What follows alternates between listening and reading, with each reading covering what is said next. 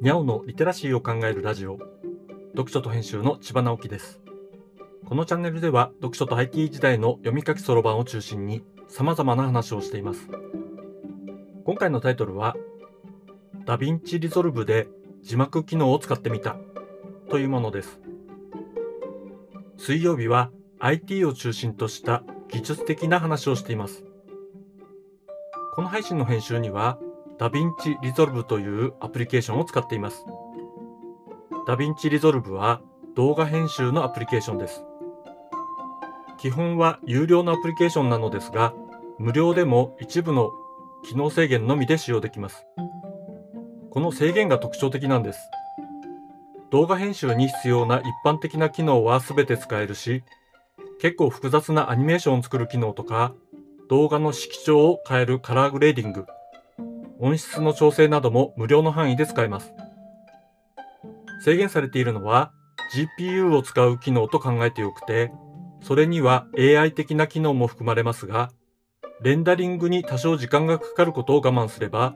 動画編集に必要な機能はほぼ使えるようになっているんです。機能や操作は少し難しい感じがしますが、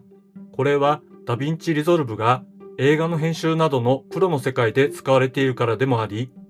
発売元の Blackmagic Design がそのためのプロユースのコンソール、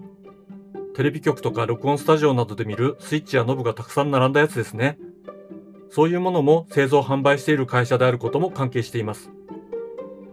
無料でほとんどの機能を使えるようにしているのは、映画のような動画の編集を行える人の裾野を広げたいという考え方があるのだと思います。そういう本格的な動画編集アプリを僕の場合は音声配信の編集に使っているわけですが、それは動画編集をやりたいという野望があるからなんです。で、少しずつ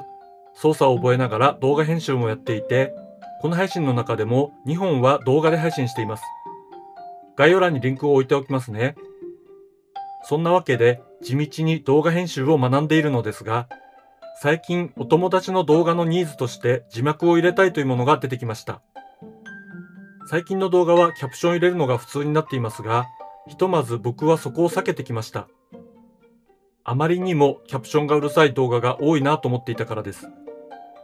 でもお友達のニーズは聴覚に障害がある方にも見てもらいたいということでした。うんうん。それはとても正しいなと思ったのですね。で、派手なキャプションではなく、洋画の字幕のような感じで入れられるのなら、ぜひやりたいなと思うようになりました。ここでちょっと残念なことがあって、 DaVinci Resolve には、動画音声からの文字起こし機能がないんです。ライバルのプレミアプロにはあるんですけどね。いずれ実装される可能性はありますが、とにかく今はないんです。で、どうしたものかなと思って検索したら、ブリューというアプリを使う方法がありました。ブリューは音声や動画のファイルをアップロードするとそれを文字起こししてくれて必要なら音声的な空白部分をカットすることまでしてくれるのです。そしてアウトプットとして DaVinci Resolve 用の字幕データとか YouTube などにも使える一般的な字幕データなども出すことができます。実際にやってみると DaVinci Resolve の字幕機能でちゃんと使えました。 DaVinci Resolve の字幕機能は派手なキャプションみたいな加工は難しいですが、動画の最初から最後まで淡々と流すような字幕なら手軽に編集できるのです。ひとまずここまでできれば、僕やお友達がやろうとしていることは実現できます。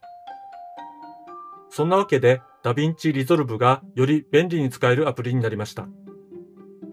最新版の DaVinci Resolve では、ネットワークを使ったコラボ編集機能も実装されていて、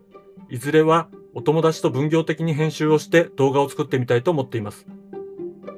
なかなか楽しそうでしょ？DaVinci Resolve。近いうちにコラボ編集を試してみたいな。読書と編集では IT を特別なものではなく常識的なリテラシーとして広める活動をしています。IT リテラシーの基礎を学べるオンライン講座をやっています。詳しい内容については概要欄のリンクから、または読書と編集と検索して猫がトップページに出てくるホームページをご覧ください。この配信の書き起こしをノートで連載しています。概要欄にリンクがありますので、フォローいただけると嬉しいです。今日もワクワクする日でありますように。千葉直樹でした。ではまた。